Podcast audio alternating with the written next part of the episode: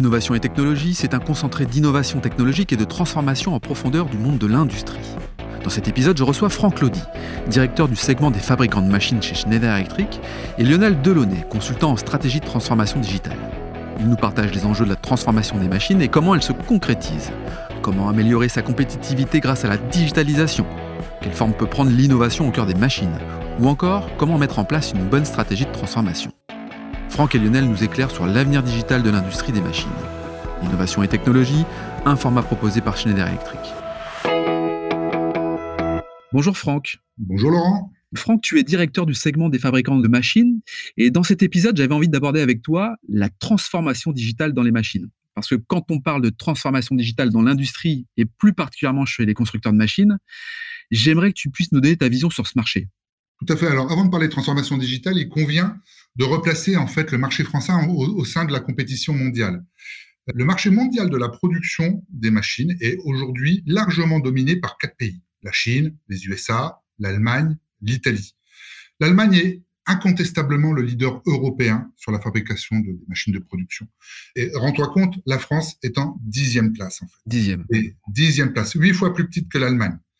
Donc aujourd'hui, on le voit aussi d'un autre côté, le, besoin de modernisation de l'outil industriel est une réalité. On parle aussi beaucoup de la relocalisation de l'outil industriel. Alors de nombreux plans existent. Hein. Le gouvernement a lancé plusieurs plans pour soutenir l'industrie française. Il y a quelques années, c'était des plans du type Smart Robot PME, Industrie du futur. Plus proche de nous maintenant, c'est le plan France Relance ou le, plan France 2030. Tout ça, l'objectif est de nous faire gagner en compétitivité et nous faire remonter dans le classement mondial. On voit bien, euh, Franck, qu'il n'y a plus d'excuses, mais peut-être un certain nombre de freins. Et justement, pour en parler, je suis avec euh, Lionel Delaunay. Lionel, tu es consultant en stratégie de transformation digitale industrielle. Et donc, euh, la première question que j'ai envie de te poser, c'est finalement, quels sont les principaux freins à l'adoption du digital dans ces industries? Écoutez, c'est très simple. Finalement, les freins peuvent paraître un peu basiques. Qu'est-ce que l'on entend? On entend toujours la même chose, c'est-à-dire ce n'est pas ma priorité.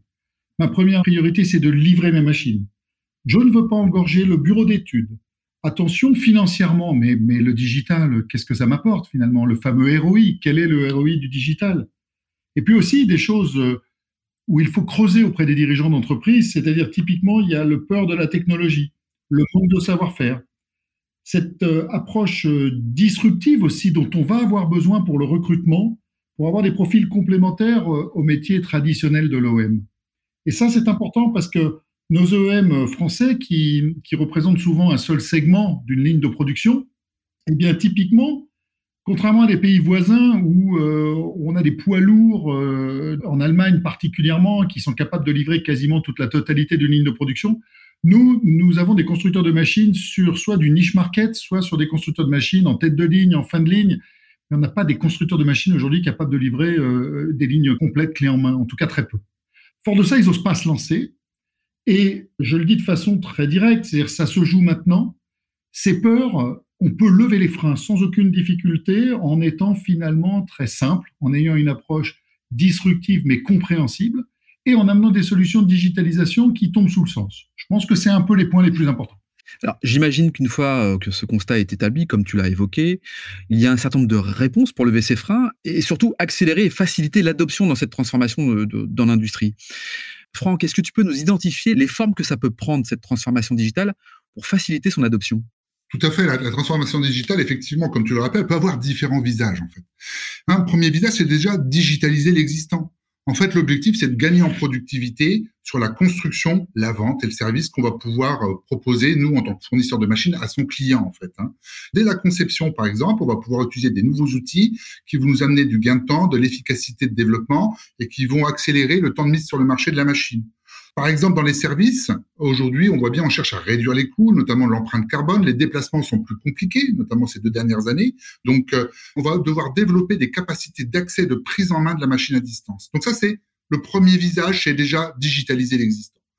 Deuxième visage, deuxième volet, je dirais, c'est on va chercher à développer son business par des nouvelles offres, en proposant notamment des services à haute valeur ajoutée et qui, je dirais, qu'on va pouvoir monétiser par rapport à son client, l'utilisateur final. Et pourquoi on va pouvoir le monétiser? Bah, Tout simplement parce que ça va lui permettre d'améliorer sa disponibilité de son outil de production et d'anticiper les pannes. Ça, c'est le deuxième volet. Je vais développer des nouveaux services en complément de ce que je faisais historiquement et traditionnellement. Et enfin, troisième volet ou troisième visage, c'est je vais développer de nouveaux business models. Je vais ne plus vendre simplement une machine, mais je vais plutôt vendre une capacité de production, une performance. Finalement, pour l'utilisateur final, c'est passer d'un achat de machine, qui va être de l'investissement, qui va être donc euh, du CAPEX, à passer sur un mode OPEX, en fait, par des paiements récurrents que je vais pouvoir, en fait, le faire en fonction d'indicateurs de, que je vais mettre en place sur euh, la performance, par exemple, de la machine ou sa capacité à produire.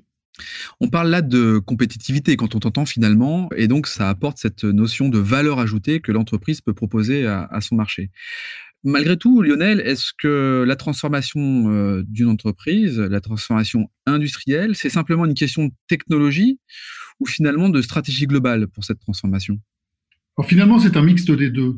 Très clairement, aujourd'hui, en termes de technologie, je pense que on n'a pas à rougir de ce que l'on installe sur les machines en termes de, hardware, d'automatisation, puisque ne l'oublions pas, les entreprises euh, bah, comme Schneider hein, sont des entreprises internationales euh, qui euh, délivrent des solutions en Allemagne, qui est quand même l'un des premiers pays constructeurs de machines.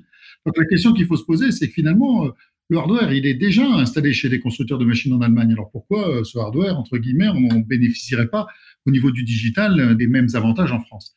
Là où c'est très important, c'est la stratégie. C'est-à-dire qu'aujourd'hui, le chef d'entreprise doit porter une stratégie de transformation digitale.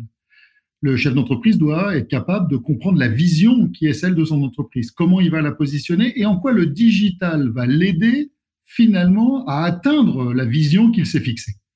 Donc c'est pour ça, c'est un mixte des deux, mais il est clair que cette stratégie digitale, ça passe par un certain nombre de questions que l'on doit se poser. Ma vision, mon état des lieux, Comment est mon organisation Est-elle prête ou pas à accepter ces nouveaux changements de méthode de travail? Est-ce que je peux faire rentrer de nouveaux jeunes, des jeunes qui sont formés? N'oublions pas, on forme des jeunes au digital aujourd'hui. Nous avons de très bonnes écoles d'ingénieurs, beaucoup de pays nous les envient. Donc c'est comment finalement je fais vivre ce monde du 3.0 en l'emmenant vers le 4.0 sans qu'il y ait de rupture sociétale dans l'entreprise? Et ça, c'est là où justement le rôle des grands groupes n'est pas uniquement de se positionner sur la, digitalisation à travers la plateforme hardware, qui bien sûr est indispensable, mais d'amener ce conseil aux chefs d'entreprise et aux membres de l'entreprise. Justement, euh, Franck, en, guise de conclusion, euh, toi qui travailles chez Schneider, donc qui est un grand groupe, en deux, trois mots, euh, que devrions-nous retenir dans cet environnement qui bouge et profondément digital? Alors, ce qu'on doit retenir déjà, c'est qu'effectivement, Schneider, aujourd'hui, on connaît bien derrière son métier historique, aujourd'hui se réinvente en permanence pour impulser l'industrie du futur. On connaît Schneider, acteur historique, spécialiste dans l'automatisation des process et des machines, dans le management de l'énergie. Et aujourd'hui, c'est ces bases solides qui font de Schneider, grâce à sa plateforme EcoStructure, le partenaire, je dirais, naturel pour la transformation digitale. Euh, la plateforme EcoStructure, c'est, une plateforme qui va combiner les trois couches, en fait, les objets connectés déjà, il faut savoir que Schneider, tous les produits euh, aujourd'hui qui sont commercialisés sont connectables et connectés. Hein. Vous avez une deuxième couche sur la partie, euh, je dirais, contrôle, parce que un des métiers historiques de Schneider, on le connaît au travers de ses automates, de ses contrôleurs, mais aujourd'hui, tous les produits qui sortent intègrent cette capacité à communiquer sur les nouveaux types de réseaux, notamment le cloud, en fait, en intégrant notamment des, fonctionnalités de cryptage natif, des nouveaux protocoles de communication. Et enfin, vous avez toute la couche software, en fait, qui permet de proposer des analytics et tous les échelons de la machine et de l'utilisateur final. Parce que une des clés, en fait, de l'adoption du digital, ça va être la simplicité trouver la valeur de la data de sa machine, c'est un prérequis pour la, transformation digitale, mais mettre à disposition, partager cette information, la faire comprendre pour aider euh, nos clients et les utilisateurs finaux à prendre des décisions pertinentes et rapidement, ça c'est le clé. Merci messieurs de nous avoir éclairé sur la transformation digitale dans les machines. C'était simple et concret. Et justement, pour être bah, simple et concret, comment fait-on pour euh, avoir plus d'informations? Comment fait-on pour entrer en contact avec vous?